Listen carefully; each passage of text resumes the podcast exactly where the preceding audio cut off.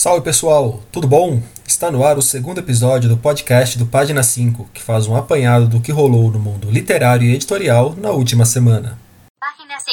Página 5. Seite 5. Page 5. Meu nome é Rodrigo Casarim e para quem não sabe, o Página 5 é também o blog de livros que edito no portal UOL. Estou no Facebook como Página 5, no Instagram como Página.5 e no Twitter como arroba rodcasarim, Casarim com S e N de nuvem. Me sigam nas redes. E vamos logo aos destaques da semana.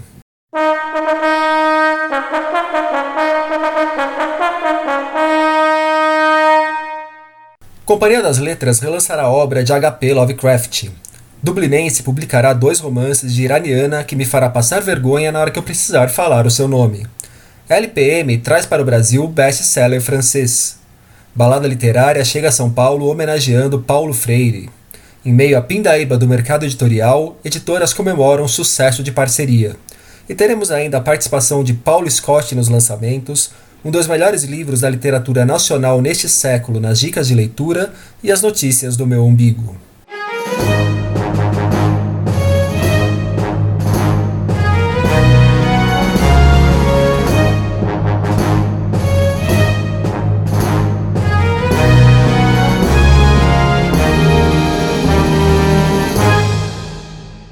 Curte HP Lovecraft?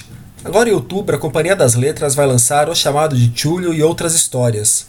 Dentre essas histórias estão Ar Frio, O Assombro das Trevas, Sombra Vinda do Tempo e A Casa Temida, além, claro, de O Chamado de Túlio. Será o primeiro volume da coleção Lovecraft, que pretende reunir em quatro tomos todas as histórias escritas pelo autor norte-americano. Os livros vão ser de capa dura e tanto a tradução quanto a organização ficam por conta do Guilherme Braga. Para quem não conhece, Lovecraft nasceu em 1890, morreu em 1937 e nesse meio tempo se tornou um dos maiores nomes da história da literatura de horror. Ele ficou conhecido principalmente pelos contos que escreveu. O mais famoso é justamente o chamado de Túlio, de 1928, que dá nome ao primeiro volume da coleção da companhia. Nesse conto Lovecraft apresentou Túlio, obviamente, bichão que foi alçado à condição de figura mítica pela legião de fãs do autor. A Dublinense lançará agora em setembro dois livros da iraniana, vamos lá, Baí Nakiavani, Nós e Eles e O Alforge. Nós e Eles é uma espécie de símbolo dos iranianos expatriados. Ele foi publicado originalmente em 2017 e conta a história de duas irmãs geograficamente separadas que se desentendem quando precisam lidar com questões de sua mãe. Nessa briga entre as irmãs, diversos conflitos que se arrastam por gerações da família vão sendo revelados. A própria autora nasceu no Irã em 1948, mas saiu de lá ainda pequena, passando a vida em lugares como Inglaterra, Estados Unidos e França. A tradução foi feita a partir do inglês por Natália Borges Polesso, que levou o Jabuti de 2016 na categoria Contos com a Amora. Já o Alforge, o outro livro que a Dublinense vai lançar, deu as caras por aqui recentemente num volume publicado pela TAG, o clube de assinaturas. A tradução dele é do Rubens Figueiredo e ele apresenta uma série de personagens misteriosamente ligados por um alforge.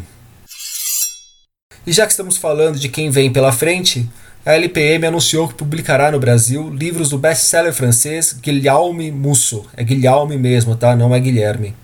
Segundo a editora francesa Calman Levy, só entre julho e meados de agosto, o cara vendeu quase 260 mil cópias com a edição de bolso de La Jeune Filet de la Nuit. Impressionante, né? Tanto os números quanto o meu inglês porco. Inglês porco não, né? Meu francês porco. Bom, é tudo porco, nem o português eu falo direito. Os números franceses costumam soar grandiosos pra gente que está acostumado a ver escritor aí penando para vender 3 mil exemplares. É, só para vocês terem uma ideia, o novo livro do Holyback saiu por lá com uma tiragem inicial de 320 mil cópias. Impressionante, né? Mas voltemos ao Musso. A Vida Secreta dos Escritores, o romance mais recente do cara que saiu em abril, já vendeu mais de 500 mil cópias. No total, as vendas do escritor começam a beirar os 2 milhões de livros. A LPM lançará por aqui esse A Vida Secreta dos Escritores no começo do ano que vem. Antes disso, coloco no mercado um outro livro do Musso, Um Apartamento em Paris, que já está em pré-venda, inclusive lá no site da LPM. Ele é definido como um thriller frenético que parte de um encontro involuntário. Duas pessoas que nunca se viram na vida alugam o mesmo apartamento na capital francesa após um erro da imobiliária. Esse AP pertencia antes a um grande pintor que morreu há pouco. Só de ouvir falar em thriller frenético já me lembro Dan Brown arremessando o leitor assim de um lado para o outro da história, uma coisa que assim até dói a minha cabeça.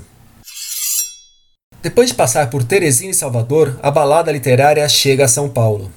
A 14ª edição do evento, idealizada, organizada e batalhada por Marcelino Freire, acontecerá entre os dias 4 e 8 de setembro.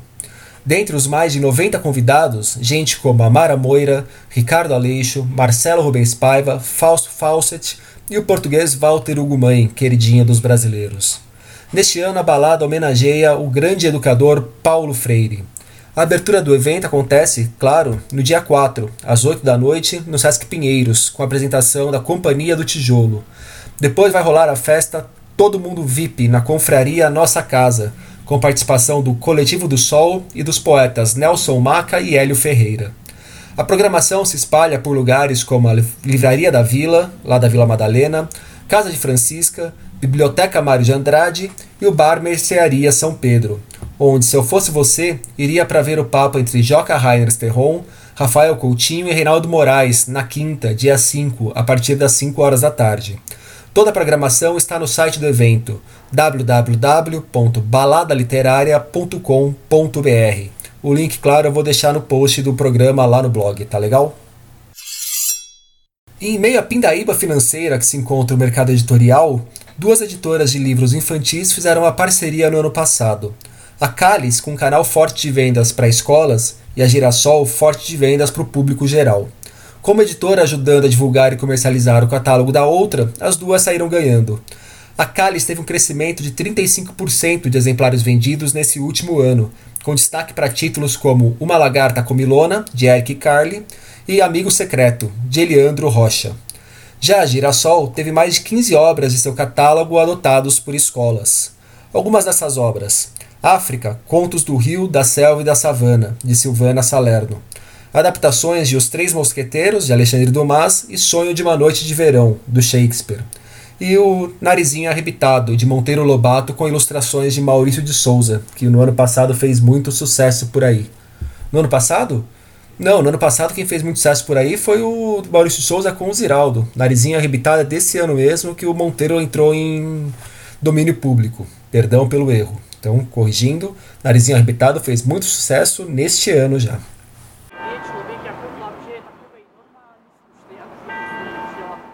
Vamos falar de lançamentos? Tem livro novo do Paulo Scott na área. Marrom e Amarelo acabou de sair pela Alfaguara e traz a história de dois irmãos bem diferentes. Um é negro retinto, bonito, jogador de basquete, um típico figurão gente boa. O outro é pardo, vive calado e carrega consigo uma raiva latente. Eu pedi para o Paulo gravar um áudio para vocês apresentando um pouco do livro. Ouçam aí. Nesse enredo que é bem simples, do marrom e amarelo, que é basicamente um sujeito que é, que se confronta com alguns fantasmas do passado, penso que dois aspectos merecem atenção. O primeiro é de que é um romance que coloca no centro da narrativa uma família negra, exitosa financeiramente, o que não é muito comum na literatura brasileira, que contempla os negros ou em posição de marginalidade ou, ou como subalternos. E um outro aspecto que me parece importante é justamente esse, a dificuldade que o brasileiro tem em se encarar como um miscigenado, como negro, como indígena, essa fixação por ser branco e não admitir a ancestralidade negra um, dentro do que se chama o colorismo, inclusive, é o que está no centro da temática do livro. Ainda sobre o trabalho do Paulo, recomendo fortemente a leitura de Habitante Real, é um romance de 2011 sobre as desilusões de um jovem com seu partido de esquerda. O livro tem uma camada importantíssima sobre a questão dos indígenas no Rio Grande do Sul. É, eu lembro que eu conheci esse livro por causa da Copa Brasileira de Literatura, uma finada competição que punha alguns livros publicados no ano no Brasil para batalhar com um monte de crítico e leitores dando o seu pitaco, dando o seu voto para ver quem passava adiante. E esse livro ele foi muito bem junto com o livro dos mandarins do Ricardo Lísias, que é outro livro que eu recomendo.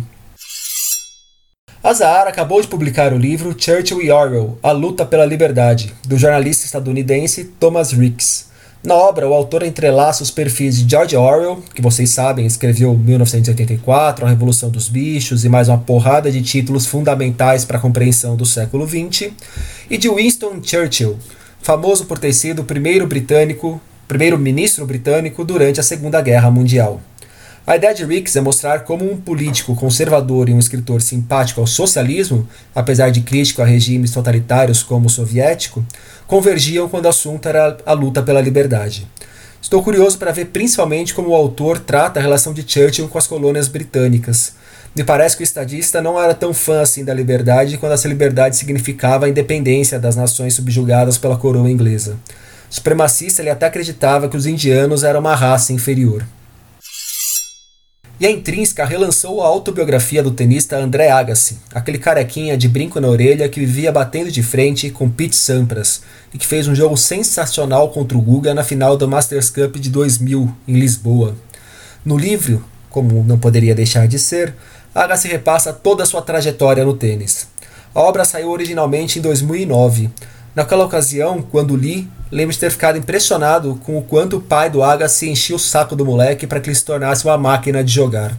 Apesar de ter gostado do livro naquela época, a leitura já venceu tem um bom tempo, né? Então ele não vai entrar na minha dica de leitura. Se você quiser ler aí, é por sua conta e risco.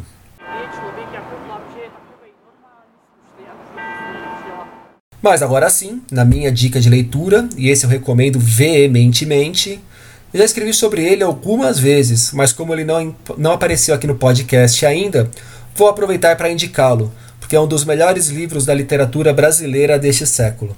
Falo de Pai Pai, do João Silvério Trevisan, publicado em 2017 pela Alfaguara.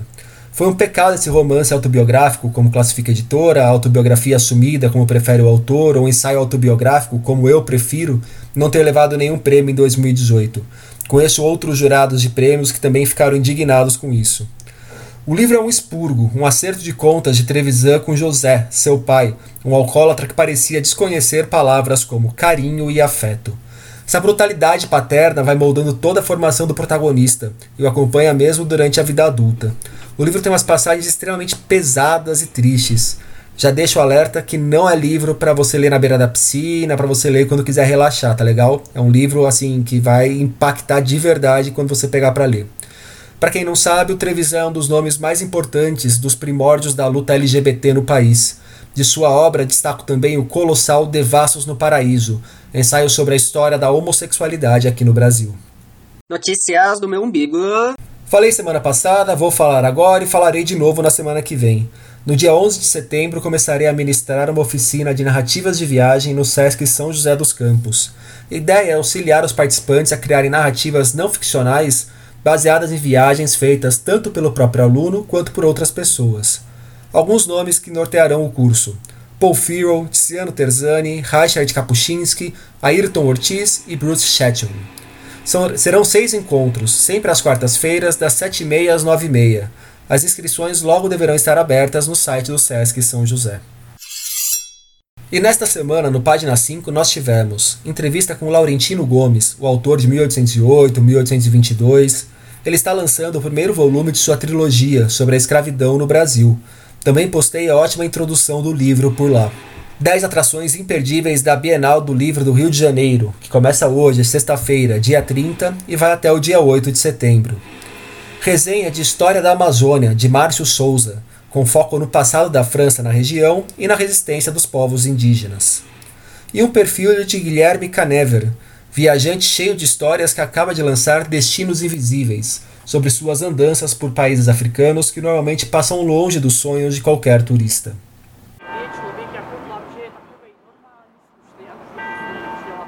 Por hoje é só, pessoal. Gostou dessa edição do podcast? Tem dúvidas, sugestões, elogios a fazer, pedras a jogar? Você pode me procurar nas redes sociais. Relembrando, estou no Instagram como página.5, no Facebook como Página 5 e no Twitter como arroba Rod Casarim. Casarim com S e N de Normandia. A Jéssica Balbino adorou me ouvir falar de Normandia. Por favor, também avaliem o podcast. Deem joinha, estrelinha, ou seja lá o que for, e indiquem tanto o programa quanto o blog para os amigos, tá legal? Isso sempre dá uma força tremenda.